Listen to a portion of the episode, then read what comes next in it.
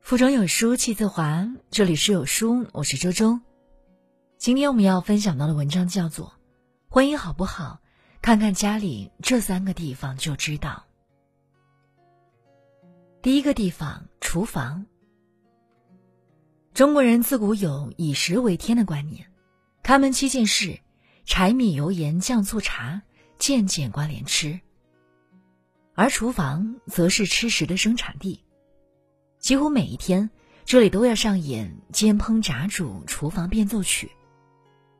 烟雾缭绕中，三菜一汤出锅，红的椒，白的肉，绿的葱，香气四溢，秀色可餐。一家人围桌而坐，边谈论着邻居去世、天气冷暖，边大快朵颐，唇齿间全是家的安宁和幸福。如果厨房烟火味十足，餐桌上又总是笑声连连，那么，这个家庭的日子一定差不到哪里去。反之，厨房冷冷清清，夫妻总是不在一个锅里吃饭，生分是迟早的事情。杨绛和钱钟书就是一对烟火夫妻。两人在英国留学时，钱钟书想吃红烧肉，杨绛就学着妈妈的样子。买了一瓶雪莉酒，用文火炖肉，把浮沫去掉，把汤留着。最后出锅的红烧肉居然做的不错，钱钟书吃的很开心。从那以后，他们对鸡肉、猪肉、羊肉都以此法孝之，不红烧仅仅是白水煮，也一样的好吃。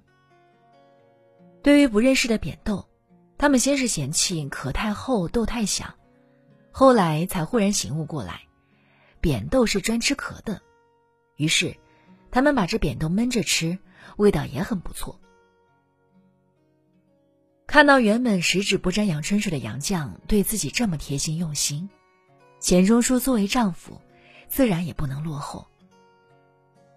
他学会了用火柴，早起为杨绛做早餐，煮鸡蛋、烤面包、热牛奶，还泡了英式红茶。悄悄地端到他的床上。杨绛说：“这是我吃过的最香的早饭。”后来，钱钟书将做早餐的习惯延续了几十年，热牛奶、煮鸡蛋、烤面包，一做就做了一辈子。这对少年夫妻，原本是生在书香门第、双手不沾烟火气的，却在异国他乡学着照顾对方。学着把一日三餐打理的这么温馨，难怪会恩爱一辈子。知乎上曾有个提问：夫妻日子过不下去有什么表现？高赞回答是：家里冷锅冷灶，厨房很久没开火，我们很久没在家吃饭了。所谓夫妻，不过是一场慢炖风花、细煮岁月的修行。如果厨具是新的，家是冷的，那么爱人的心，自然也就远了。厨房的温度就是婚姻的幸福度，想要日子热气腾腾，请务必保持厨房的热气腾腾。第二个地方，书房。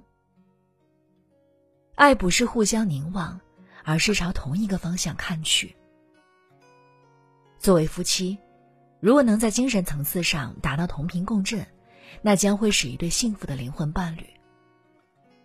两人应该有相同或相近的兴趣爱好，并能借此维系长久的关系。彼此深深敬重对方的天赋和专长领域，即便天赋不同、领域不一，大家都非常愿意支持鼓励对方。而书房毫无疑问。是检验夫妻学识志趣是否相同或接近的地方。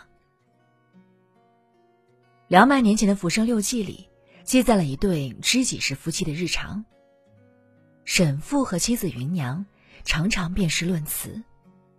沈复认为，杜甫的诗是诗家大成，而芸娘则以杜诗锤炼精纯，李诗潇洒落拓，与其学杜之森严。不如寻理智活泼来表达见解。沈父喜欢收集破画，没有所得，必手舞足蹈拿给芸娘欣赏。芸娘也对旧书情有独钟，凡残缺不全的，都收集起来整理成册，邀沈父翻阅。他们做了二十三年的灵魂伴侣，喜好相同，心意相通，常常在一起，或说诗论词，或饮酒赏月，或外出远游，两人都感叹不虚此生。李清照和丈夫赵明诚的爱也非常有层次、有情调。两人都爱看书，常常在看完后打赌，比谁的记忆力好。一个问书籍中的典故或内容，另一个就要回答出这个典故在哪本书中有记载，甚至这本书在书架的什么位置上，也要能说得一清二楚。答错的那一个就要把茶水倒进自己的怀里，以示自我惩罚。画面非常温馨。作家廖一美说。在我们的一生中，遇到爱、遇到性都不稀罕，稀罕的是遇到了解。人生来孤独，如果世上有那么一个人，能与我们三观相同、志趣相合、心灵相通、精神相契，能与我们在书房里说事情、谈时事、论人生，那该是多么幸运！那种精神与灵魂的重叠。那种心与心的碰撞，那种惺惺相惜的懂得，都是无可替代的慰藉。人们常常说，夫妻做久了就没什么话说了，日常交流仅限于一日三餐、孩子学习。这是非常可悲的。夫妻之间，爱的开始是心动，爱的升华是产生精神链接。只有精神上有深刻的相合。两个人才会有说不完的话，聊不完的情。否则，最简单的交流和沟通，都将是一种奢侈。因此，书房是见证夫妻心灵远近的地方。想要围城生活活色生香，务必多多在这里谈天说地。第三个地方，卧室。家庭中最私密的地方，毫无疑问是卧室。在这里，我们能卸下在外打拼的铠甲，脱掉厚重的衣物，钻到温暖的被窝，与爱人说说私房话，做做亲密互动。整个过程沟通了感情，愉悦了身心，非常轻松又非常惬意。美剧《欲望都市》中，山本莎说：“我们在床上表现如何，就表示我们生活过得如何。”深以为然。一个人爱不爱你，身体是知道的。幸福的婚姻中，夫妻必然会肌肤相亲。试想一下，如果在卧室里，在床上，两个人没有情到深处的拥抱，没有真心流露的深吻，没有水乳交融的亲密，那这样的夫妻关系还怎么谈爱？当夜幕降临，两人忙完了一天的事情，躺在床上相拥而眠。互相听着对方的呼吸声，感受着彼此的温度，说白天里的趣事，时而低笑，时而调侃，该是怎样的一种快乐？或者什么都不做，直接钻到爱人的怀抱里，在静谧的夜晚安心的睡去，这是何等的踏实！这种种甜蜜，概括起来无非是：睡前有你，半夜抱你，醒来吻你。在网上看到一个故事，一对夫妻因为工作性质的缘故，一直是异地恋。两个人的城市相隔了一千多公里，每年相聚的次数不超过三次。有一次，两人闹了矛盾，冷战了三个月，都没有转圜的余地。妻子在旁人的建议下，放弃了隔着屏幕和电话的交流，前往丈夫的城市，与他面对面沟通。最后的效果当然是皆大欢喜，和好如初。这其中的原理是那句俗的不能再俗的话：“夫妻没有隔夜仇，床头吵架床尾和。”俗话说：“一日夫妻百日恩。”所有的隔阂，只要不涉及原则，都能在小小的卧室中，在一个拥抱和一个热吻里，在情意缱绻、软语温存中得以软化，甚至消散。夫妻想要幸福久久，不妨好好布置卧室这一方私密天地，让它温馨舒适，然后充分利用床的温度、人的情谊，消融和化解一切冷漠和距离。都是饮食男女，感情的厚度和温度，就藏在朝朝暮暮的耳鬓厮磨里。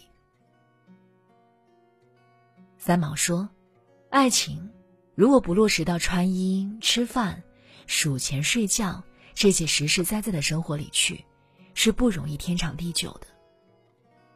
去掉华丽的外衣，夫妻关系好不好，婚姻幸福不幸福，看看家里的厨房、书房、卧室就知道了。厨房提供五谷杂粮，供养我们的身体。”它让我们成为同饮同食的柴米夫妻。书房，输出精神食粮，滋养我们的心灵。它让我们成为同频共振的灵魂伴侣。卧室，供给情爱慰藉，守护我们的感情。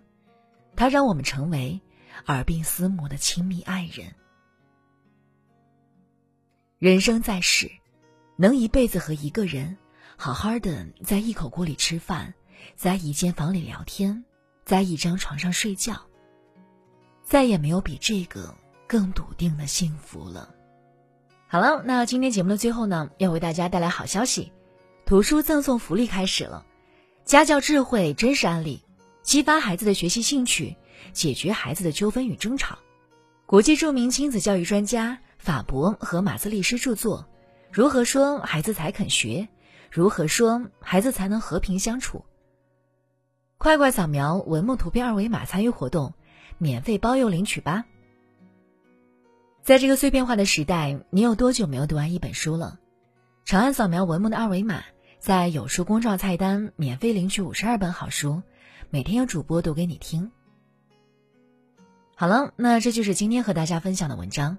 如果觉得文章好看，记得在文章末尾点击一下再看。